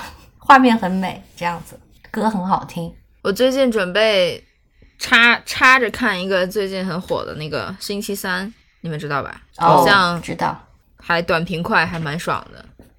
我现在就想看一些爽剧，你知道吗？就是，嗯嗯，对，感官刺激一下我，不然我真的。嗯，星期三是我看那个大家评价和安利又又一个游游戏嘛，那种感觉？让我们来把它看一下。我觉得 Netflix 最近又推了很多剧，好像都是我我的我会看的，但是就是又堆到现在都没有看。唉，也是，如果如果你要去做这件事情，就是好多剧都等着我呢，但是就是没有开始。会可能会有时间吧，也没什么了啦，就是出去玩也不用讲了，讲的气人是吧？看一看来信吧，你最近也没有什么来信，大家都挺沉默的。嗯，我们找几个问题回答一下好了吧？就还是有人给我们写很长的信，只是，哎，感觉大家都是嗯。来来回回的焦虑，真的“焦虑”这个词，我们已经聊了三年。有一位就是也在美国的朋友，他说一些问题，就是他呃，比如刚工作压力很大，然后跟国内的朋友可能面临一些节奏不一样，然后沟通变少的问题，所以他说觉得我们这样远距离的相处很好。他说想问一下国内的三位，就是你们三个怎么看跟国外的朋友相处？那你们说一下吧。你们国外的朋友有谁啊？没有几个，确实是，嗯，我觉得这个就可遇不可求吧，不要有些时候就是 自然而然的。我觉得也跟生活状态有关系吧。就是我们不是有有一个就是在澳洲的朋友嘛，那人家有有孩子，就是平时其实很忙，因为两个人要带两个孩子，就日常可能就是大部分的日常可能也就是跟国内的一些嗯、年轻的夫妇们工作，然后照顾孩子，就可能比较像吧。所以跟有就是有孩子的这种家庭的朋友们相处起来的话，就是大家可能就是有事情才聊两句，然后如果没有事情的话，就是要各自忙，甚至可能他们比我们还要更繁忙，就不会不会太太多的闲聊啦，没有时间闲聊他们。我不是国外的朋友嘛，就跟你是不一样的啦。但我觉得我们现在也也也也是有什么东西就在群里面讲，然后如果如果如果说就是聊得比较晚，然后就突然睡着了，然后第二天早上起来才看到那个最后的那几条消息，好像就很自然而然的会接上去。我觉得我很理解他的一些感受吧。哎，就是他说工作我也挺能理解的，就是你在海外呢，尤其现在留学生毕业留下来工作，肯定一年比一年难，就在哪儿都难啊。那我呢，也确实年纪大一些啦。我觉得你跟国内朋友之间的节奏不一样，这个事情我是经历过了，就也是在那个，就我们可能都经历过，就是毕业左右。嗯呃，工作了以后，这不是你在国外的原因，就是这个年纪，大家都会经历。我觉得你就是会经历这些东西，然后到我们三十岁以后留下来的朋友，就是一些筛选过的、考验过的朋友啦。所以就是你也不用，呃，觉得我们什么好像我们相处的很好什么的，我们也是经历过这些啦，就是年纪的原因。嗯，然后呢，他说这个异地的相处重点是双向奔赴啊。我觉得不是异地的问题，就是你们在一个城市，你也要双向奔赴啊。对，像我有两个，我我真的我有两个发小嘛，你们也知道，我们我说经常说他们，就是以前三个人，我们三个人是一个群，然后我在国内的时候呢，我们一两个礼拜就会约出来吃饭聊天。后来我出国之后，他们两个就一年都没有见过一次面，哎，我觉得就很不可思议了。就是你们在一个城市啊，就是忙啊，然后就约不上啊，那你就是没有那个想约的那个心嘛。所以我觉得这个事情就是你对在意的人，无论你是家人还是朋友还是恋人啊，你只要有心，你就是会找到跟他相处的方式啊。在不在一个城市，你都是可以找到相处的方式。像我们就是这么多年就不在一起，但就是这样习惯了，已经有一个方式了，一个形式。我经常说，我跟我真实我身边的人，我每天都不会讲这么多话。那就是一种我们的相处方式了嘛。就像以前有朋友说，嗯，就是写信说要异地恋，然后我们给建议嘛。我说异，我的建议就是不要异地恋嘛，对吧？但这个事情就是你通常身不由己，所以如果你真的要进行，你也会去找到你的模式，就是用心，对不对？比如说远距离，就是会把你们的感情拉得很浓浓烈、很长等等，对不对？然后像咩咩说的，就是渐行渐远也是常态啦。我现在有一些国内的朋友，就是因为今年他们又聊起来了，好像大家又热络了。我是一开始有点开心的，就是觉得大家又回到以前话很多的状况。但是我后来慢慢发现一个情况，就是呢，很多人对我说的一句话是什么？你们知道吗？你什么时候回来？我们去吃饭啊！就这句话。然后除了这句话，他们好像也没有时间跟我说别的东西。就是我觉得，哦，那其实我们就是那种相处过的，不是那种挂念着对方，然后会根据对方的情况而保持联系，每天分享自己生活日常的那种好朋友，你知道吗？就是如果是那种，呃，从早早上起来，我们就要分享我今天干嘛了，我早上几点上班，我迟到了，我我在我在带薪拉屎，就是这些事情。如果我们是这样的人，那你无论在哪儿，你都是会想说这些话的。是吧？嗯，我的角度就是跟他一样了。我在国外，那我作为一个嗯比较孤单的人吧，我看国内的朋友，我是会这样子去慢慢认清这个事情。有些人不是那个位置的，所以你就过了这几年就好了，你就会有一些留下来的人和有一些渐行渐远的人，常态了。我觉得其实不用强求吧，就是你你有自己的同温层就好了。我是这两天，因为我。我不是很久不 看朋友圈嘛，就基本上就不看，因为之前是因为我觉得我看了就很，就我觉得朋友圈就没意思，大家就是 你们你们你们懂的，就发一些那些玩意儿，没什么兴趣看。其实很多人都是这样。然后因为最近呢，哎呀有一些事情，然后我就打开朋友圈，我就惊奇的发现，原来我原来我的同文层这么厚。就是感觉我这些年，就是因为你真的不缺朋友哎，我觉得你因为你的状态真的不缺朋友。是，我就觉得这些年就是 不管是因为运气还是什么各种原因，就是真的把自己的自己的这个不管是朋友圈子还是哪怕是同事，就是我的朋友圈真的就刷起来，在一些事情有发生一些事情的时候，我朋友圈刷起来不会让我觉得有一些很恶心的人，基本上很少，这就让我很欣慰。我觉得这就够了，就是你自己是世界的中心。就是我觉得很多事情也不不必要强求，有些东西可能你说两句，发现其实大家早就不是一路人，或者嗯，就也不用太惦记吧，因为 总会有对啊新的，嗯，也不是新的吧，就是我觉得这确实是缘分的东西吧，嗯，慢慢就会去形成，去年纪大了去归类，年纪大了相信命运和缘分。好中年，啊 真的好玄学。对啊，就真的是这个样子啊。对你还是要用心啊，就是如果你用真心，嗯，真的用真心就好。用真心就可以吗？可以。对，但是有些事情是你用真心之后是没办法的，那你就认清楚啊。但是前提是你也要用真心啊。嗯，因为我相信不用真心的，其实在这一路上各种事情早就被筛出去了。这个确实是这样的。对啊，或者像那部烂剧那样的，就是你没有缘分，你分别多久还是会相聚的。我们还是要用爱当解药嘛。说到最后还是这个，哎，来看下一个，有一个说，虽然我们一度变成月更，也很也很庆幸我们还在更新。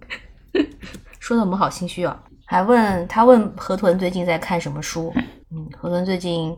看了不少书，原因是因为我，不叫原因是因为原因是最近不太能看得下去长篇小说，就其实一样的，我不太能看下去那种需要静下心慢慢看的长篇的书，跟你们看剧是一个道理。所以我最近就是看一些散文吧，比较短嘛，你就一篇一篇看就好了那种。那有以至于看了挺多的，然后我最近看了多。那种民国时期出生的作家的书，有的已经去世了，有的还健在。嗯，比如那个呃梁实秋的散文集，还有白先勇的一些没看过的随笔。啊，那个是日本的那个上野千鹤子，他也出新书了。然后其实上野千鹤子是一个奶奶，我一直以为她是中年人，我一直以为她就是四五十岁吧，就没想到她已经七十多岁了。我一开始。听到这个名字的时候，觉得是一个跟你一样，就是觉得是一个中年人。然后后来我再了解一下，对他年纪蛮大了。然后我就，所以我我发现我真的很喜欢跟这些老年人产生跨时空的共鸣。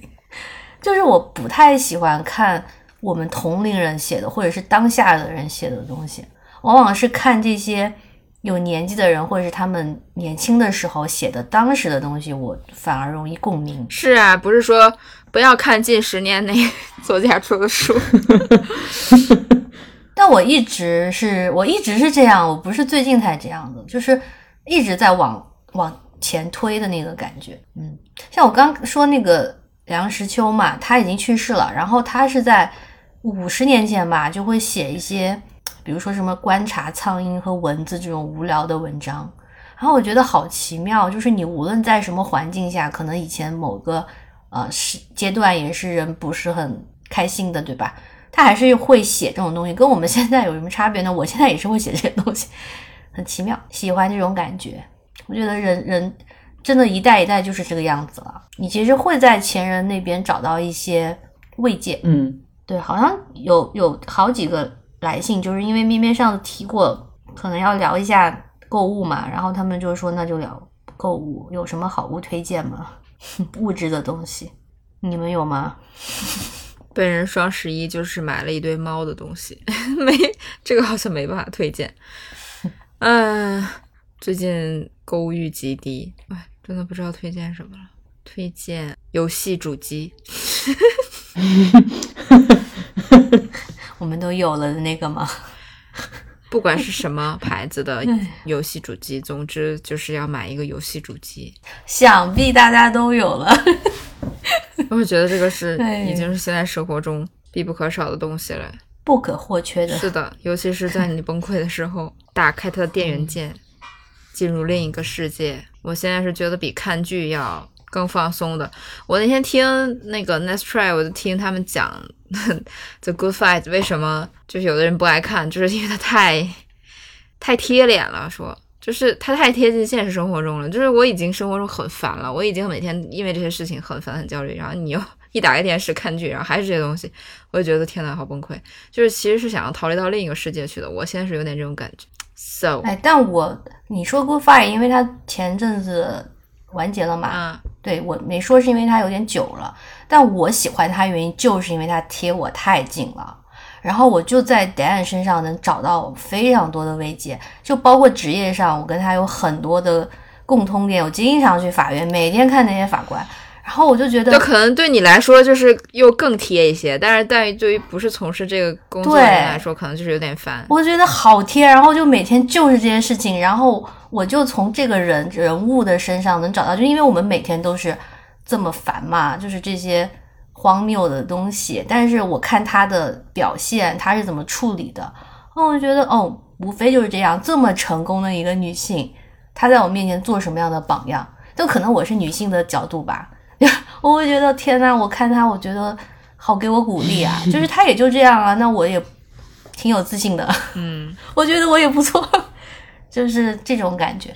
但像你说的，我以前我很明显的就是我特别喜欢看理想主义的电视剧，我不喜欢看嗯讲我身边的东西嘛。呃，《Good Fight》是一个颠覆我的选择的一部剧，唯一一部我当下的剧。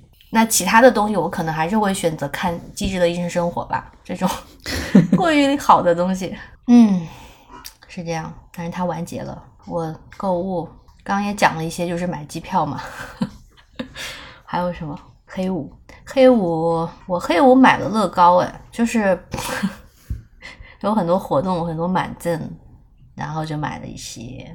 很久没有提乐高，对乐高，对乐高也是已经丧失了兴趣，感觉身边的人都是在经过那一股热潮之后，就现在冷却那。说明你们不是真爱，你们就是跟风。没有啊，是不是某种程度上被现实困住了？因为 真没地方摆啊，真的没地方摆，就很很苦恼。嗯好吧，很多东西我都想，你像那个乐高，不是就那个你拼那个星空啊，那个是我从它开始嗯，那个创意什么工坊出来之后，那个很好摆，是那个特别小，从那个出来到正式上市，我就在期待着，然后现在都已经出了好久了吧，然后我还没有买，就那你还买了那个打字机，你也没拼吧？对我现在都想把它就是卖掉，但是 想再等等吧，因为它现在 不知道以后会不会保升值啊，再再说吧。我的乐趣就是我在挪位子放它，就也不是很有地方的时候再挪。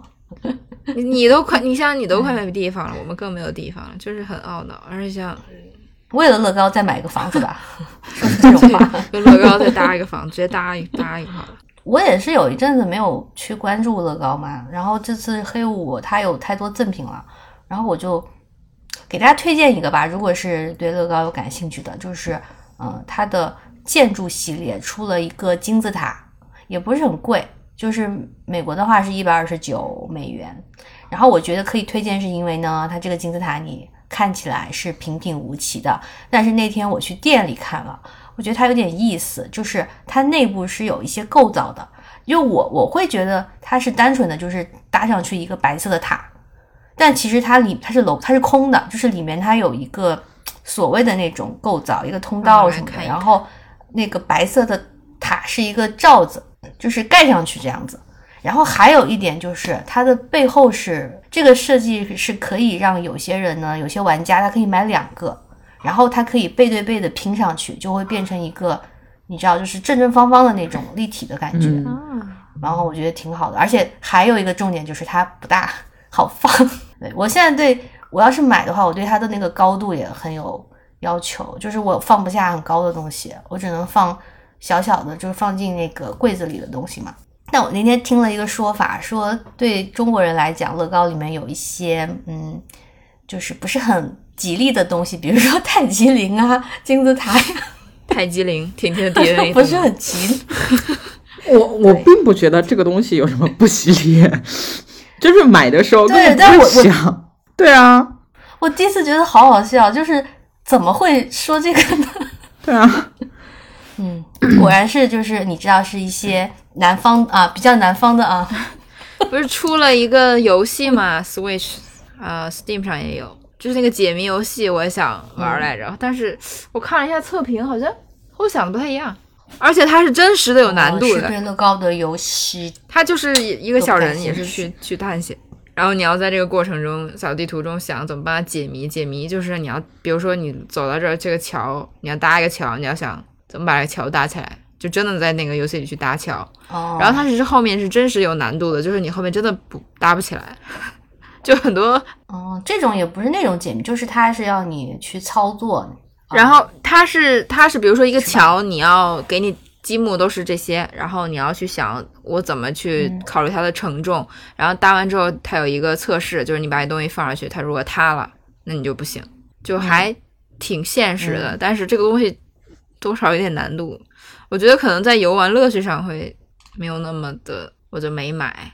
啊，我还是很喜欢手拼啦。对，哦，对，上呃前阵子上个月还发生了一件事情，就是我拼了那个灯塔嘛，然后呢拼到三分之二的时候快结束了，我一个不小心把它摔了，真的惨剧！我 拼乐高这么多年第一次把它摔了，然后我当时的感觉就是还不如从头开始，因为你摔的那个乱七八糟的。后来就是冷静了一下，觉得我把它拆了吧，就是拆到一个呃从头开始的状态。但是就有点夸张，因为你们知道现在新的乐高都是按那个编号嘛，你本拼的时候是一袋一袋拼，嗯但是我拆的话就是一堆零件，然后我就把那个呃从第一页开始打开，然后照着拼，但是还好啦，复原的很快，所以我就觉得也是有一些寓意的，就是如果你要做一个灯塔，你就是要摔一次。然后我昨天把它拼好了，哎，我真的太会说一些京剧了。然后那个灯塔，灯塔我挺，我觉得它很好看，但是不太好放，因为很高啊，没有那么推荐。所以今年我的乐高有更新了多少套呢？还是有的。婷婷有什么推荐吗？我刚刚看了一下我的淘宝，双十一期间只买了咖啡，大量购入。续命。对，其他的好像就没啥购物欲吧。然后我要开始给你们买圣诞礼物了。但不知道什么时候能寄到。最近最多的购一年物一年的好像就是奶茶。嗯，有一个好久了，上上个月的了，说我们聊过流行音乐，对吧？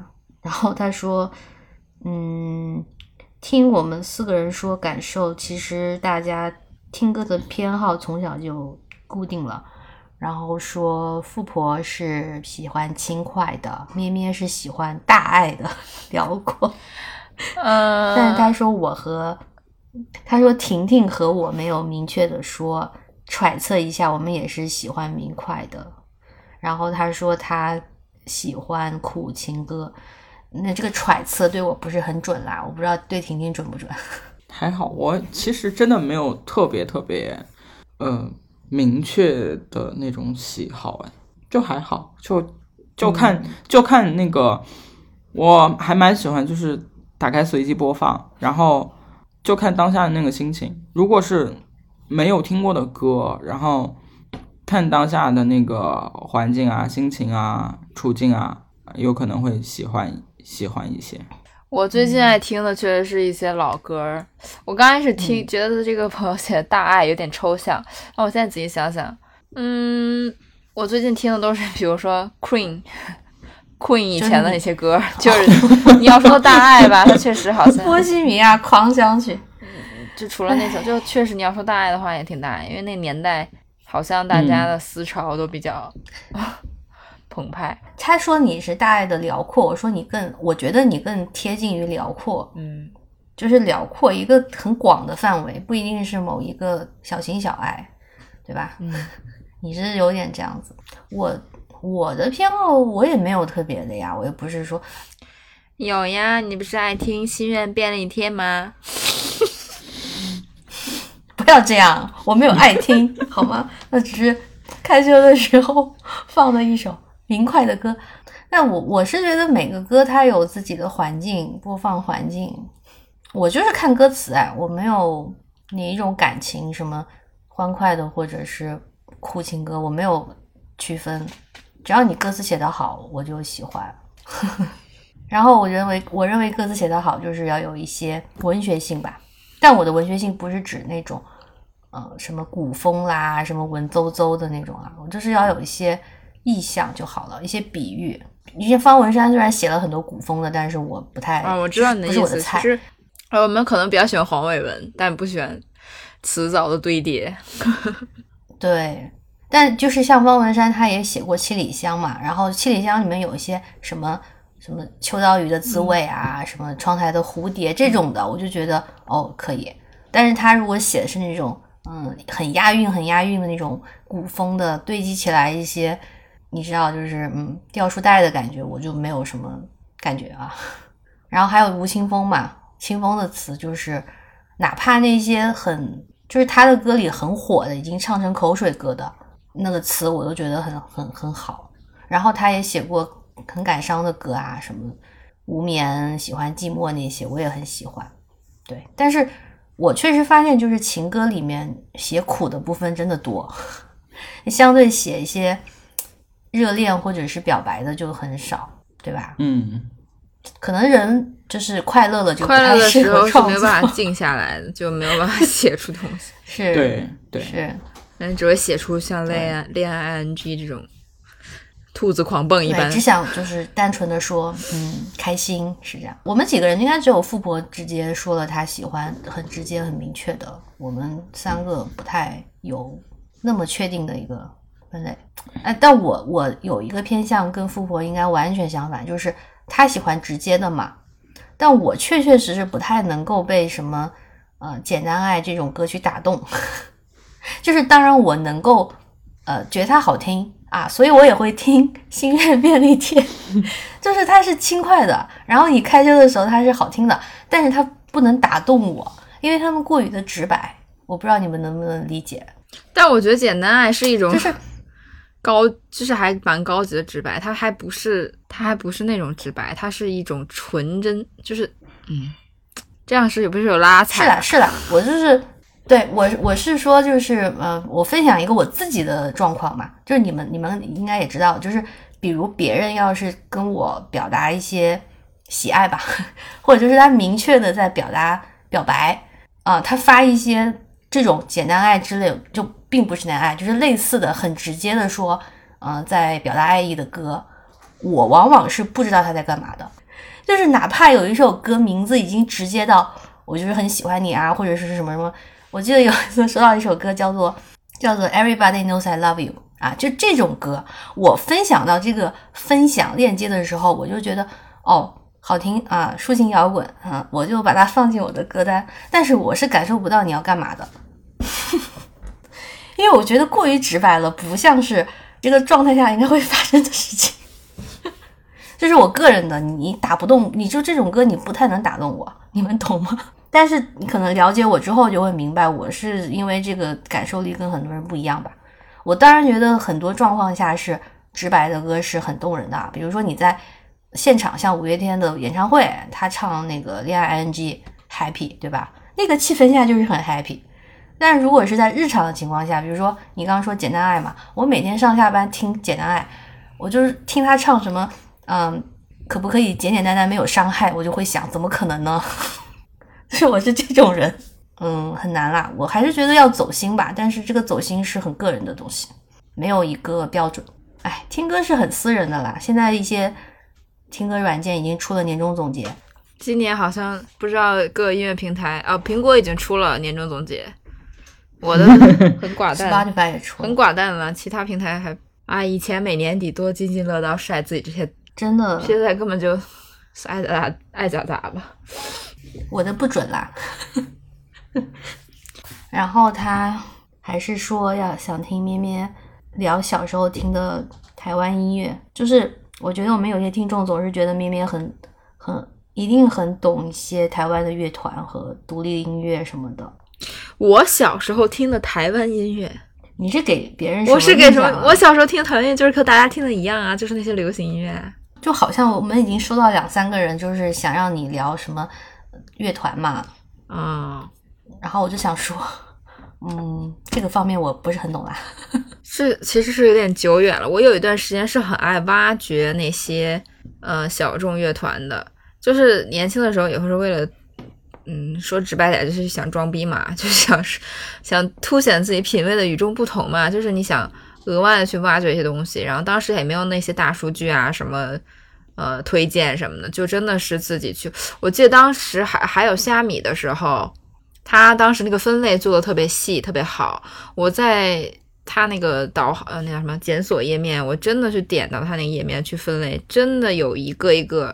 当然我没有完成它，我有有一个一个顺下来去听过。然后当时有听到一个乐队叫妖乐队，然后他们现在有一首歌也蛮火的，而且很多人可能听不来这种歌，就它是一种氛围歌曲。那当年像重塑雕像权利这种，它可能整口歌都没有歌词或者。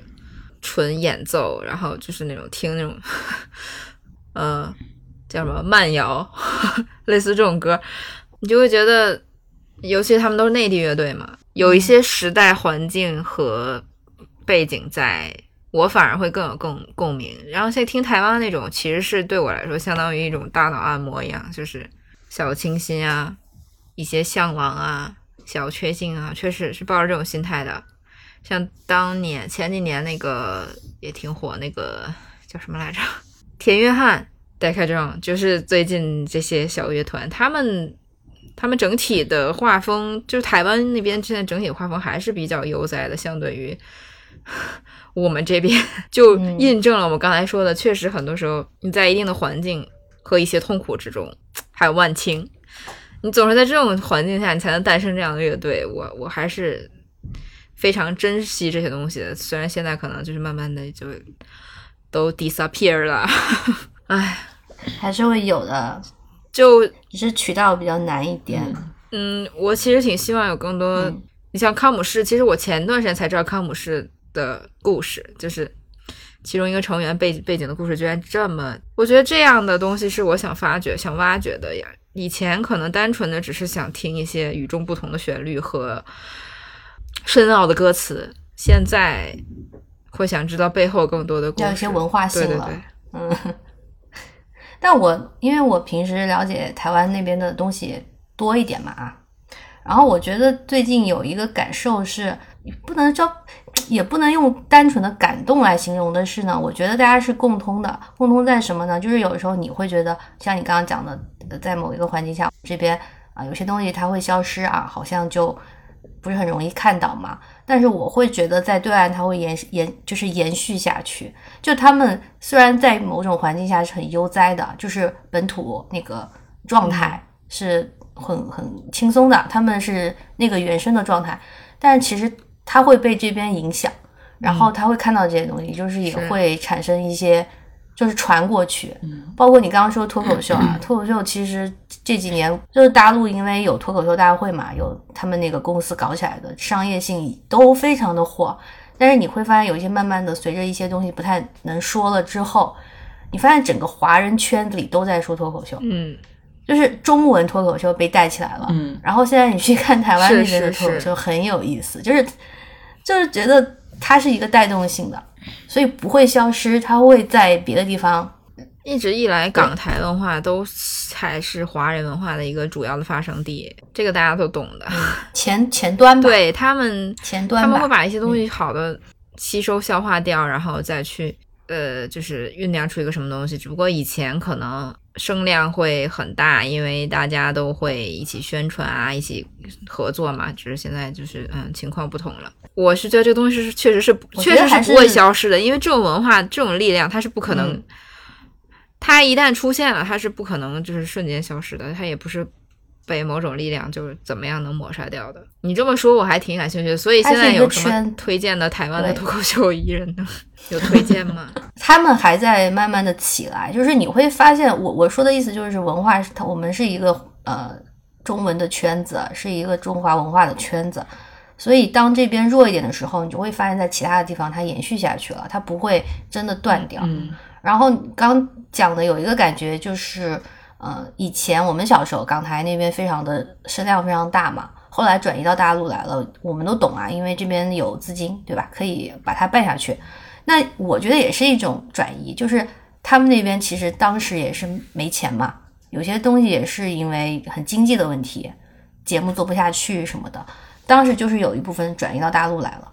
其实对我们这一代人是非常好的一个融合，就是我们享受了一些很黄金的那种时代，就是进入来了一些好的东西，对不对？那现在可能他们要走了，又又回到那边去了，但是我是觉得他们就是大家都会互相帮助的，就是这个东西不会完全的没有啦，就是要有这个希望。对，只是嗯，你刚刚说脱口秀，我们这边已经发展到非常娴熟了，非常的有专场，有开始巡演，对吧？但是现在一旦被限制了，你会发现他们那边是开始了，也没法推荐梦一两个人已经做得很好，但是你会看见他们在开始做这个东西了，嗯，就是一种延续吧，嗯要有希望。我觉得，嗯，最近还比较沮丧的是，当你知道你小时候，像你刚才说的，说是因为这边有钱什么的，其实也不完全是这个因素啦。当然，它是有一些别的因素啦。嗯、我也是最近才才知道的，就是我们能有这么丰富的一个青少年时期，也是有一些别呃政治因素的啊。但是我觉得很可笑的是，我不管你是因为什么原因去造成这些这些声量，但它就是发生了，它已经存在了，它也植入了我们的心里。它不是一个，我们不是电脑机器，它不是一个一键就可以清除掉的。就是现在一切都变了，但我们不能假装这一切没有发生。但是有些人想假装这一切没有发生，嗯，我就觉得有点可笑。然后现在新的年轻人他可能没有经历我们这一代，然后我们也挺也会很悲观的觉得啊、他跟我们不一样，他们没有体会过这这种心情。但是因为最近的一些事情，我就觉得其实不是这样的，就是这种东西它是你看似它没有在宣传了，没有在持续的铺开了，它它还是一直在流传流传下去的，它就是会有一些像你说的，它就会延续，不管以什么样的方式，所以像确实也不用那么悲观，是对我相信文化的火种，对它，它只要是好，就这个东西只要是好的，就不会流传不下去。嗯，对，嗯，只要这个东西是好的，是都觉得它好，它一定会通过各种缝隙，就像那个草，那个草，它一定会从那缝里、大石头里长出来。你知道我 就是隔了七天之后，我再回去之后，除了媚球，除了看见媚球的变化，还看见了给它种的那个猫草的变化。就是走之前，我们给它打开了一盒猫草，那个猫草当时是就是完全没有发芽的状态，它就是一个纸包，然后你要往上面撒点水，它就长出来了。它那里头也不是土，它是一种那种现在都是那种合成的，不知道是纸屑还是什么东西的一个培养皿。你想啊，当时就是走的时候撒了点水，然后在那个窗台上搁了一个星期都没有水。我回去的时候，发现那个草已经全长出来了，然后把那个鸡就那个纸壳那个鸡全部顶碎了，就一整块全顶起来了，全碎了。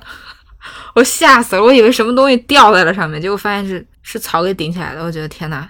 当时虽然这是一个很常见的现象，但是还是有被这个生命力惊到。嗯，就是自然的力量是不可逆的。唉，我们最近好多人生感叹哦。他们说政治性抑郁呢，就是觉得很多事情不停的在打碎重组、打碎重组，然后飘忽摇摆，然后告诉自己不要去想，然后但是又忍不住去不停的想啊、看啊，就就感觉自己作为这个时代的一员，天天说袖手旁观，但真的能袖手旁观吗？用你妈的话说，五味杂陈。嗯 好吧，这个可能不太好讲，就算了，就不讲了。嗯，对，还是要有希望，还是要相信一些事情。然后最后就是说呢，爱是解药啦。我的感悟非常简单，就是这些东西来来回回就是这样，很鸡汤，但是它就是真理啊，朋友们，就是真理。你可以爱人，可以爱小猫咪，可以爱自己，可以爱你找得到的任何的东西。爱吃饭也很好，比如我妈现在正在 灌香肠，她说要过年了，我说过年还有五十天，这就是一个中年老年人吧，嗯，中老年人的他的一个盼头，要准备过年了呢。但有时候想一想，我们的父母那一代，或者是呃更老爷爷奶奶那一代，他们经历了更多的事情，他们也就这样过来了，嗯，心情非常的豁达，对吧？也就这样吧，我们只是在重复一些历史罢了。我觉得你说起来很独特，但是又是一些重复，所以有时候心情就是要调节。嗯，对，比如说绵绵明天又要去找煤球了，这就是一件很好的事情。然后婷婷，我也不知道婷婷要干嘛，但是 婷婷也是很很丰富啦，不需要我担心。好，那我们就到这儿吧。希望下期我们能调整过来心态，好好的。聊一个话题，好像这感觉这话也说了好几期，这些这话好像也说了好几期，但每期都在调整中。那没有办法，我们就是这样的 希望下一脆弱的期人能齐吧，嗯就是脆弱的普通人。就是讨生活的富婆能够回来。你看，像她真的在讨生活，她也没有时间跟我们在这边吐槽了。对啊，苦的都是打工人。然后今年也就是到了最后一个月嘛，我已经像我这种爱做计划的人，我已经提前看了一下哦，就是今年最后两周非常的搞笑，就是圣诞和跨年都是周末呢，所以我我觉得我们不太能保证我们最后录节目会在嗯非常年底的那个时时间，因为我们一般都是周末嘛，嗯，我就怕最后两周，就是中旬以后两周，我们有可能都无法约时间。主要是我自己啦，我怕我最后两周都是不是很清醒的状况，可能会就一直醉酒吧。我 也不知道，就提前提前跟大家说一下，也不一定，有可能就是不是周末录，也也是有可能的啦。再看吧再，看吧，但我们还是会尽量啦。对，嗯，不是不是说真的要变成月更啊，嗯，要要说一下，这个最近已经被很多人嘲笑了，互相理解一下，好吧？那我们就结束吧，这期，嗯，拜拜拜拜。拜拜。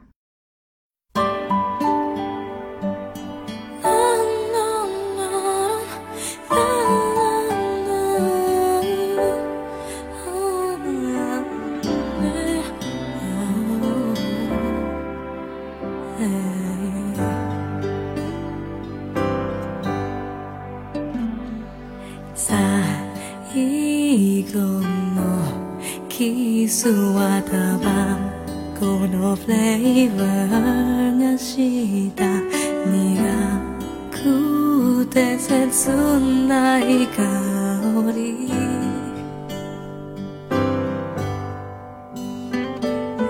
明日の今頃には